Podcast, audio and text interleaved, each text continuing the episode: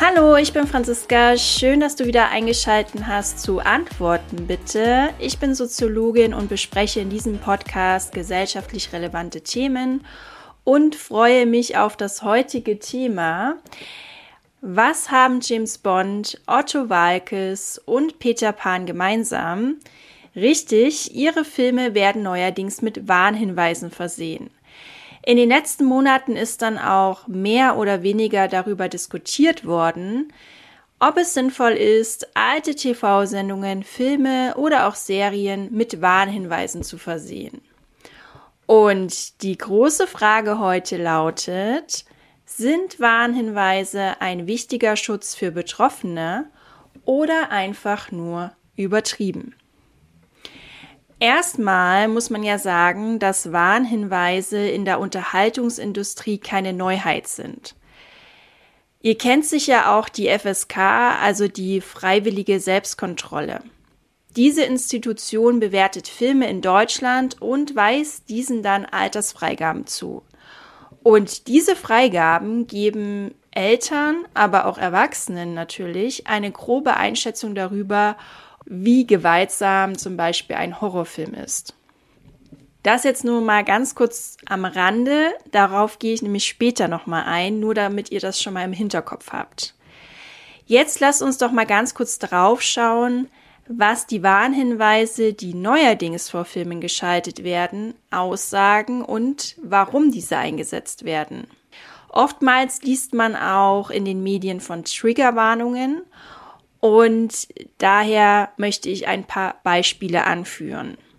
Ich hatte ja schon Otto Walkes angesprochen und im Fall von Otto betraf es die Otto-Shows aus den 70ern und 80er Jahren, die der WDR anlässlich seines 75. Geburtstages nochmal auf deren Mediathek zur Verfügung stellte.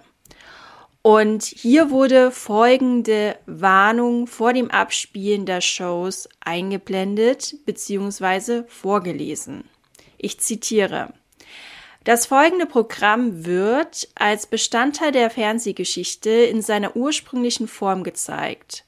Es enthält Passagen, die heute als diskriminierend betrachtet werden. Ähnlich trifft es auch Bond-Filme aus den 60er Jahren. Es wird davor gewarnt, dass die Bond-Filme, Zitat, Sprache, Bilder oder andere Inhalte enthalten, die Ansichten der damaligen Zeit widerspiegeln, aber heute wie damals Anstoß erregen. Als konkretes Beispiel wird der Bond-Titel Man lebt nur zweimal genannt. Das britische Filminstitut oder auch BFI attestiert den Film veraltete rassistische Klischees. Und das liegt wohl an der Szene mit 007 alias Jean Connery, in der er versucht, sich als Japaner auszugeben. Und als drittes Beispiel trifft es auch Disney-Filme.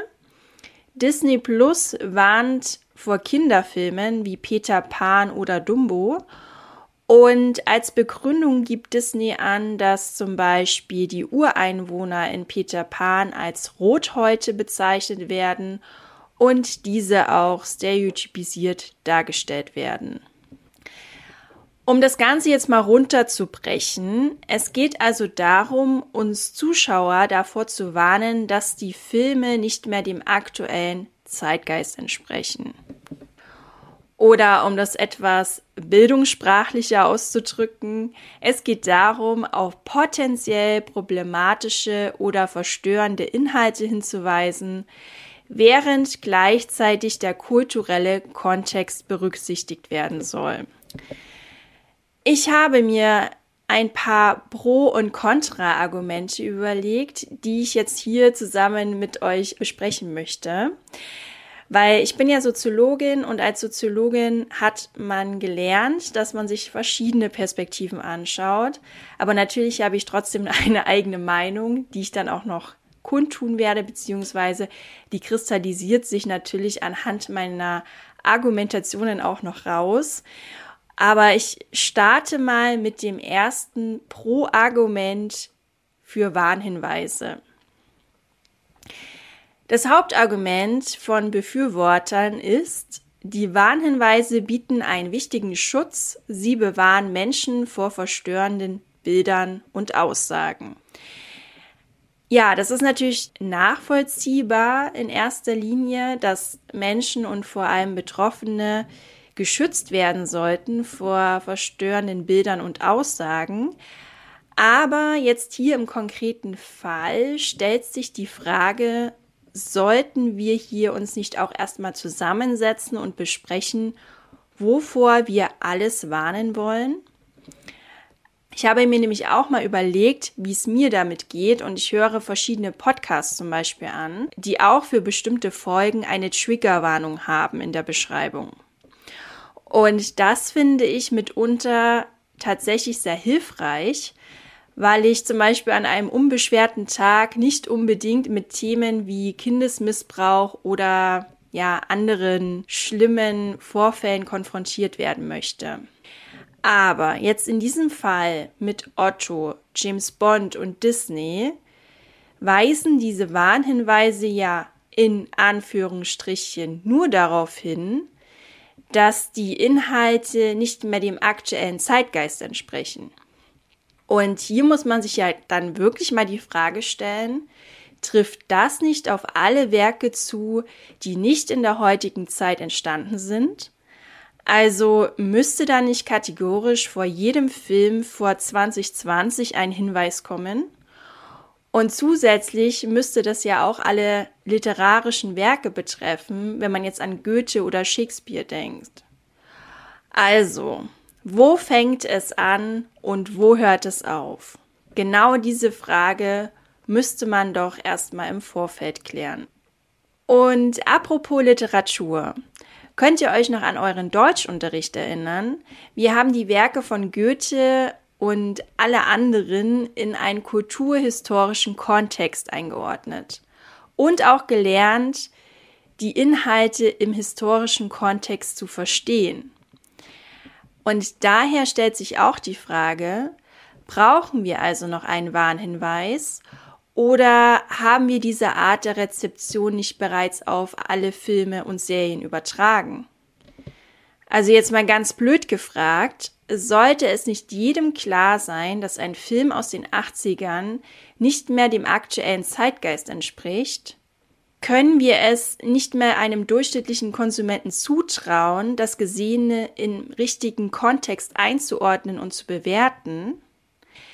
Netflix traut es jedenfalls den eigenen Abonnenten zu. Das Medienunternehmen lehnt es zumindest ab, Warnhinweise vor Folgen von The Crown zu platzieren. Hier kam die Frage nach einem Warnhinweis auf, weil die Serie die Geschichte des britischen Königshauses erzählt. Und die Zuschauer könnten möglicherweise nicht verstehen, dass die Serie nicht real ist. Aber Netflix geht davon aus, dass die Abonnenten selbst verstehen, dass The Crown ein fiktionales Drama ist, das größtenteils auf historischen Ereignissen basiert. Aber auch Netflix scheint Warnhinweise nicht grundsätzlich auszuschließen. Die Serie Stranger Things wurde nach einem Schulattentat mit einem Warnhinweis versehen. So sagt Netflix, Zitat, in Anbetracht des Schulattentats in Texas konnten Zuschauer die Anfangsszene der ersten Folge verstörend finden. Also scheinbar differenziert auch Netflix zwischen der Art der Warnhinweise. Viele Menschen ziehen aber diese Art von Differenzierung nicht und betonen, dass sie die Warnhinweise nicht stören würden. Es tut niemandem weh ist ein häufiger Satz, der dazu fällt. Man könnte ja den Hinweis auch überlesen. Aber genau hier liegt meiner Meinung nach die Gefahr.